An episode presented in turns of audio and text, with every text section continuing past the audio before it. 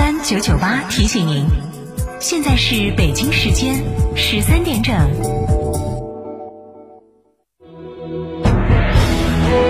成都的声音，FM 九九点八，成都电台新闻广播。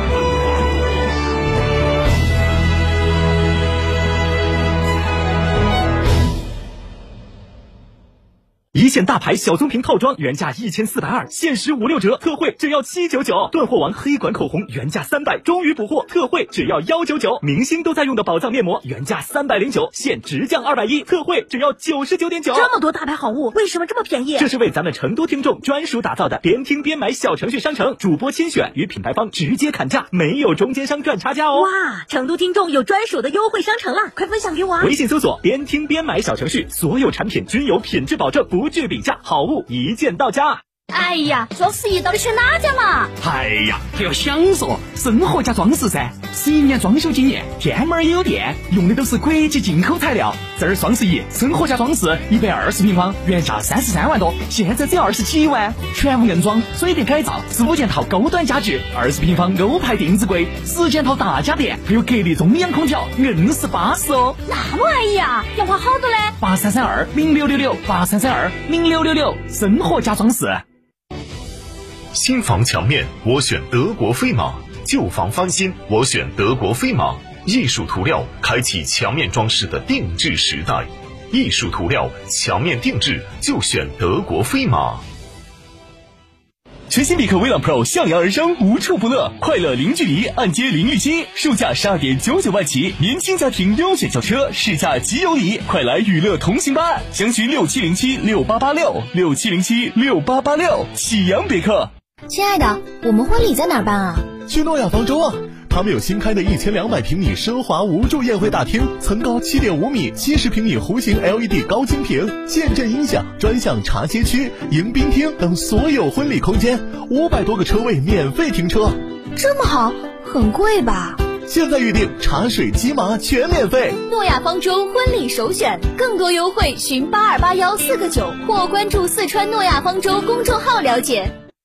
四川的朋友，大家好，我是黄渤，我是演员王迅。新冠病毒目前还在全球肆虐，抗疫成果来之不易，岁月静好更需大家的努力。振兴中华，使命在肩，美好家园共同守护。少年强则国强，复兴中华重任在肩。新时代的青年需要豪情和担当，更需要强健的体魄来实现梦想。积极接种疫苗是抵御新冠病毒的最经济有效的手段。青年朋友们，每一个你，每一个我，接种疫苗，环环相扣，才能铸就健康的钢铁长城。让我们共同铸就免疫屏障，抵御病毒，强我中华，筑起免疫屏障，需要你的一臂之力。美丽加油，守护健康，打疫苗，我助一臂之力。九九八快讯，各位听众，下午好！北京时间的十三点零三分，欢迎您收听成都人民广播电台新闻广播的九九八快讯。我们来关注这节新闻。据国家发改委消息，今天。国家发改委工业和信息化部发布了关于振作工业经济运行、推动工业高质量发展的实施方案的通知。通知指出，加快关键核心技术创新和迭代应用，加大首台套、首批次应用政策支持力度，完善能耗双控有关政策，严格能耗强度管控。在五 G、千兆光网等领域布局一批新型基础设施项目，加快新能源汽车推广应用，加快充电桩、换电站等配套设施建设，适时修订鼓励外商投资产业目录，鼓励外商投资制造业，增加制造业中长期贷款投放，引导金融资源向工业绿色低碳领域汇聚。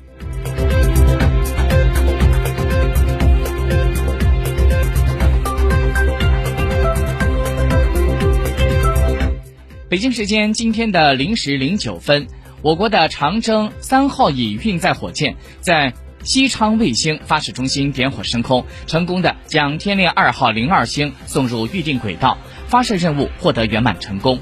这也是长征系列火箭发射从四百次迈向五百次的第一步。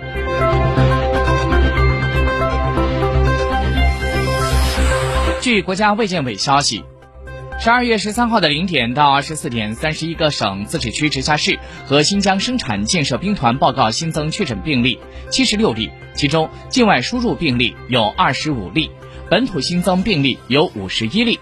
在新增的这五十一个病例中，浙江四十四例，其中绍兴三十八例，宁波四例，杭州两例，内蒙古五例都发生在呼伦贝尔市，黑龙江一例在齐齐哈尔市，陕西一例在西安市，无新增死亡病例，无新增疑似病例。今天上午。国家文物局在北京召开线上会议，聚焦甘肃、河南、陕西三个重要考古发现和研究成果。会上还公布了陕西省西安市。白鹿原江村大墓即为汉文帝霸陵。记者了解到，考古中国重大项目进展线上发布会，它聚焦了汉唐时期重要的考古发现，其中汉代的第三位帝王汉文帝的霸陵，无疑是关注度最高的项目。在没有确认墓主人身份之前，陕西省西安市白鹿原的这处墓葬一直被称作是江村大墓。考古队员通过精细发掘和缜密的分析，判断出江村大墓就是汉文帝的霸陵。另外两个项目呢，分别是隋唐洛阳城平政坊遗址，以及在甘肃武威发现的唐太吐谷浑王族墓葬的最新研究成果。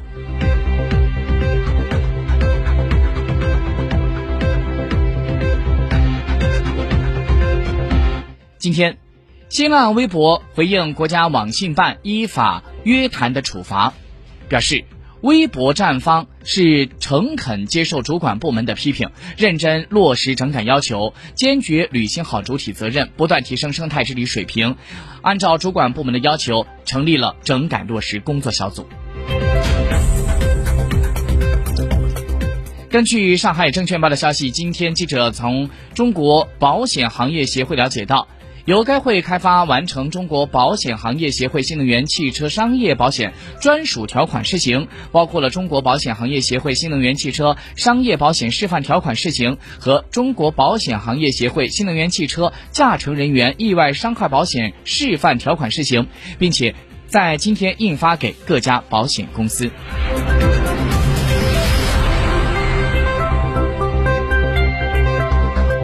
国际消息。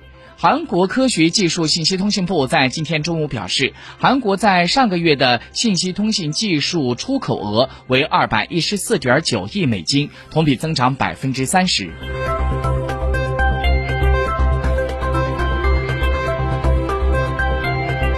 根据塔斯社消息，俄罗斯联邦安全局。当地时间十三号发布了一则消息，表示在俄罗斯三十七个地区共抓捕了一百零六名乌克兰青年极端组织 MKU 的成员，其中两人涉嫌准备对教育机构进行袭击。